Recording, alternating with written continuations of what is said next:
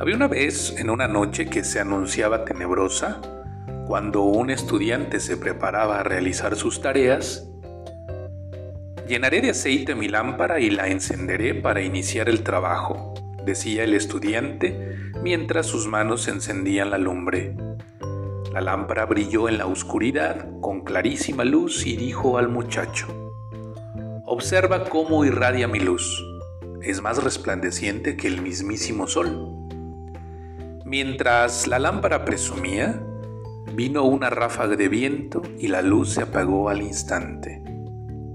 El estudiante volvió a encenderla y le dijo, Déjate de hablar sandeces y dedícate a alumbrarme como antes.